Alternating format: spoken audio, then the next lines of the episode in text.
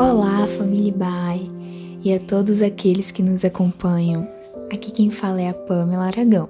Você está ouvindo o devocional diário da Igreja Batista, Avenida dos Estados, em Curitiba, Paraná.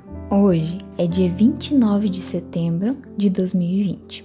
Nós estamos na última semana da série de mensagens com o tema Crisálida que tem nos proporcionado a oportunidade de revisarmos nossas agendas, prioridades, crenças e valores.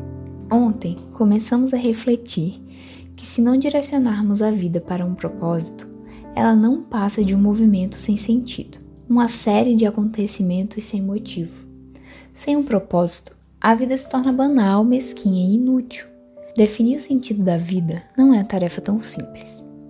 Por isso, precisamos nos guiar pela Bíblia para entender o motivo de nossa existência.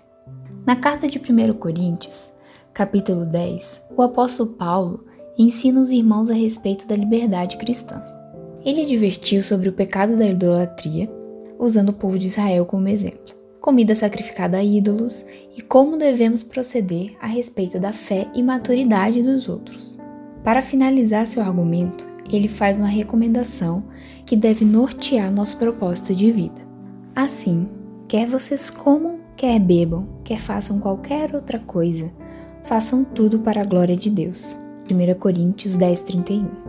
O objetivo fundamental do universo é demonstrar a glória de Deus. Essa é a razão pela qual tudo existe, incluindo eu e você. Deus criou todas as coisas para a glória dele. O que é a glória de Deus? A glória de Deus é o que Ele é, a essência de sua natureza, o peso de sua importância, o brilho do seu esplendor, a demonstração do seu poder criativo e o ambiente de sua presença. Sendo assim, não há nada que possamos fazer para dar glória a Deus, porque não é possível agregar glória a Ele. Assim como seria impossível aumentarmos o brilho do sol é impossível atribuirmos mais glória a Deus. Por isso, a ordem de Paulo é que façamos tudo para a glória de Deus, isto é, com o propósito de reconhecer, honrar, declarar e refletir a glória de Deus. Em todo o universo, somente duas das criações de Deus falham em glorificá-lo: os anjos caídos, demônios, e nós, pessoas. Todo pecado, basicamente, consiste na incapacidade de render glória a Deus. Recusar-se a glorificá-lo é um ato de extrema rebelião. Viver para glorificar é o propósito de todo ser criado.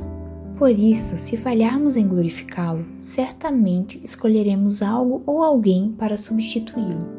E esse é o maior desperdício da vida.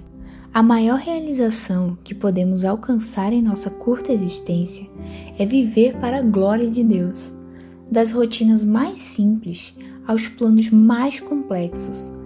Tudo, exatamente tudo, deve objetivar conhecer, honrar, declarar e refletir a glória de Deus. Porque dele e por meio dele e para ele são todas as coisas. A Ele, pois, a glória eternamente. Amém. Romanos 11:36. Que Deus te abençoe.